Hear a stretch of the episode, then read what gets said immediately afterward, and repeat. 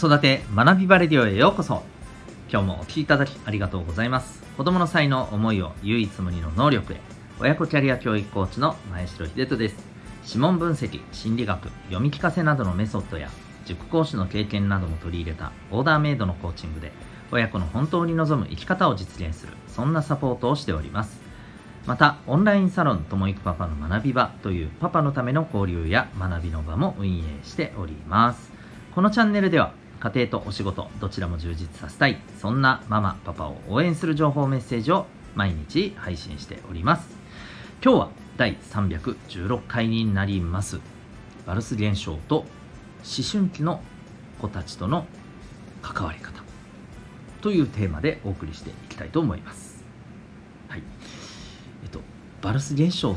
て何と思われた方、えー、もしかしたらいらっしゃるかもしれませんね。うんまああの私としては、えー、少ないといいなっていう、まあ、そんなことはどうでもいいんですけど、はいえー、バルス現象とは何かというとですね、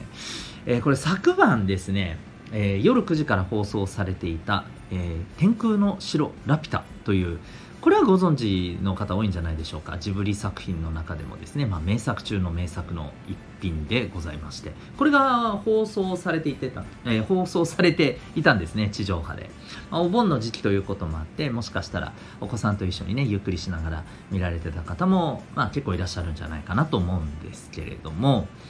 えー、残念ながらですね沖縄ではですね、はい、日テレ系の地上波チャンネルがなくえー、私はまあまあまあ忙しかったのもあるんですけど見れなかったですけども、うん。えーとまあ、そんな、えー、ラピュタの中でですね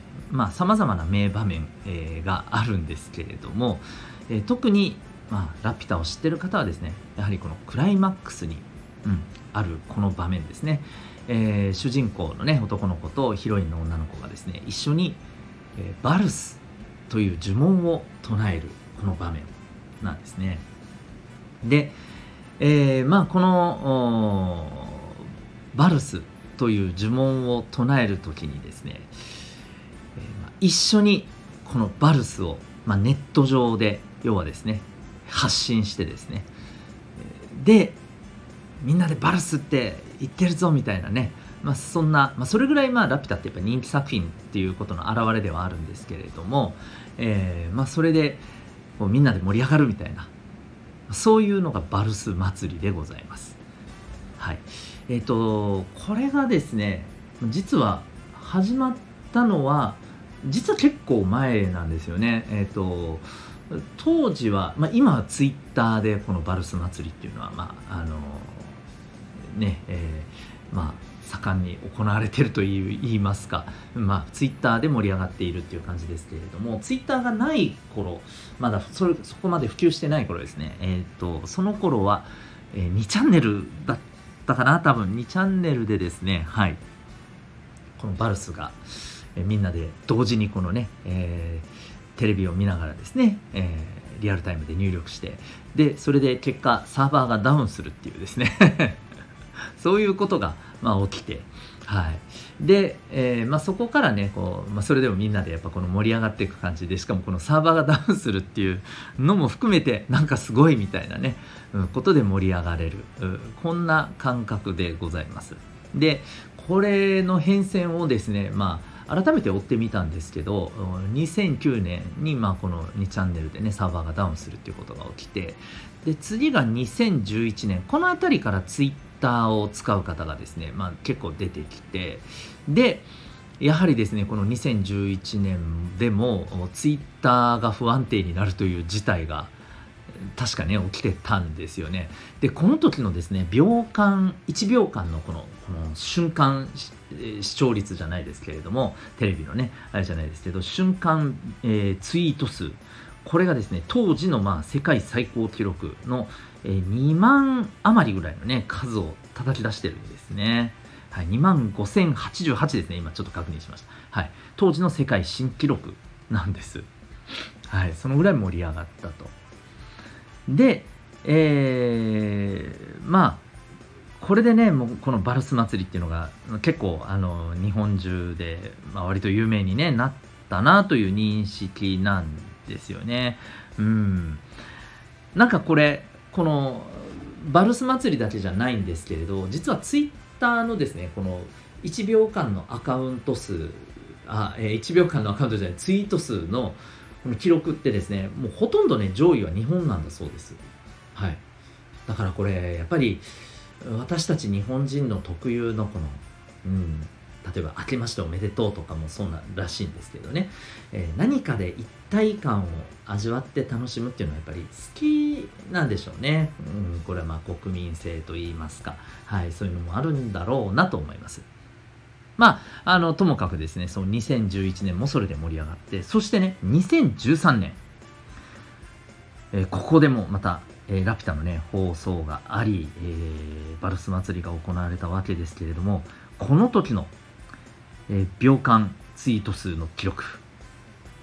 14万3199ツイートです。すごいですよね。どんな盛り上がりやねんっていう話ですよね。はい。でまあちなみにですね、えー、やはりですねあのー、この時もツイッターは不安定になったんだそうです。そりゃそうですよね。うん。まあ、ということで、はい、あのこのバルス祭り、えー、すごいなと、えー、いうことでもうむっちゃくちゃ盛り上がったわけなんですがちなみにこの秒間ツイート数の記録ってまだ多分破られてなかったと思います。ん？破られてない？ちょっと待てよと。それ2013年ですよねと。その後もラピュタ何回か行われていますが、そこはどうなったんですかっていうのがちょっとこっからのですね、本題なんですよ。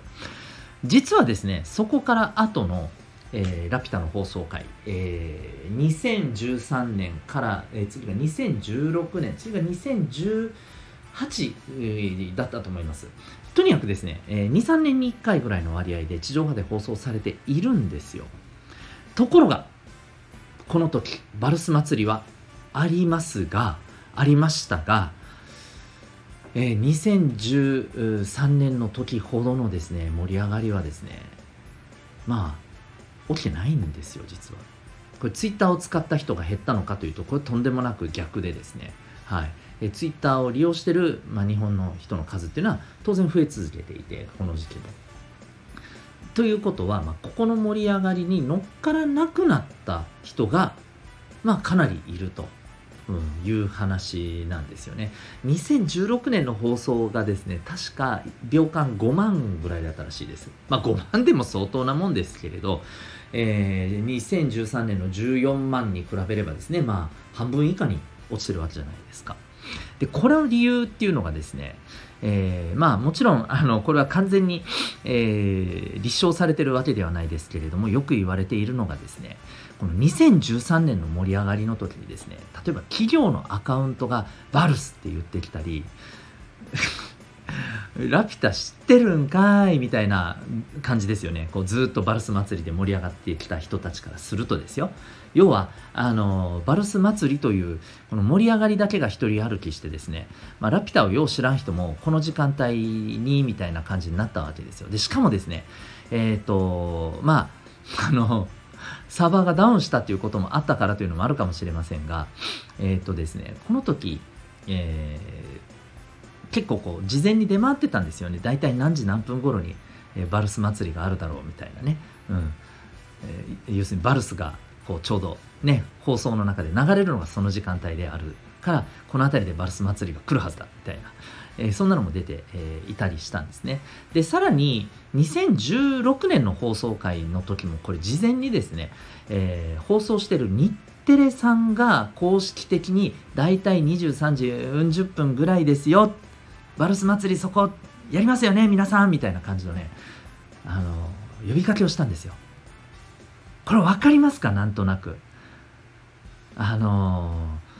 そうですね。なんて言ったらいいんだろうな。例えばあの、もうそれこそ思春期ぐらいのね、え、時期とか思い出していただいてなんかみんなでこううちうちで盛り上がっていたところに先生が「あそれ面白いな」とか言って入ってくるとなんかちょっと「ああああ」って言ってなんか盛り下がりません？俺らだけでやってるから楽しいのにななんか先生来んなよみたいな。大人来んなよみたいな。あの心理に僕はすっごく近いとやっぱ思うんですよね。うん。このあの感覚って僕はすごくあるような気がしていてですね。でまあやっぱり見ていくとあのそういうことをやっぱおっしゃってる方もいるんですね。いやもうほんとそうだなと思うんですけど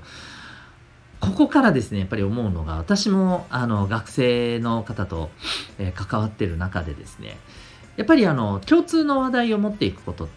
持っていることって大事だと思うんです。特に思春期の。えー、中高生ぐらいのね、えー、方は。え、だからこそ、まあ、好きなアニメとか、まああの漫画とかね、え興味がある、えスポーツとか、こういったところでね、つながっていくことって僕はすごい大事だと思うんです。でも、ここにですね、このバルス現象にも、バルス祭りに関することにも見られるようなですね、外からですね、えー、当人、異様な盛り上がりで当人たち以外のこのもともと盛り上がってた当人たち以外の第三者がですね参入してくることってあんまりいいしないんですよねこの感覚。えー、ってのは特に我々でさえそうだと思うので思春期の子たちはなおさらだと思うんですよ。で私たちのこの思春期の頃思い出してねいただけたらもうすぐにそこはね